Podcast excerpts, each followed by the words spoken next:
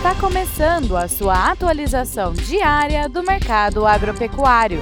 Fique agora com o Agro no Instante, da Scott Consultoria.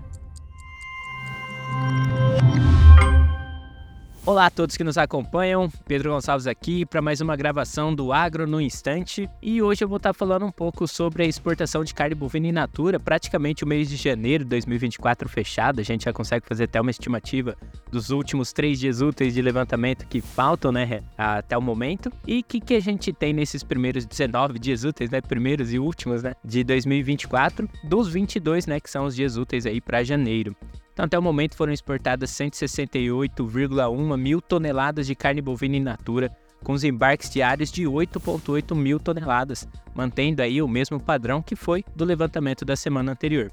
Faturamento total até o momento de 757,8 milhões de dólares, um preço médio aí pela tonelada de 4.500 dólares. E o que, que isso significa né, em relação ao ano anterior? Provavelmente o faturamento deve ser maior devido a um volume significativamente maior, já que o preço ainda segue em queda, né?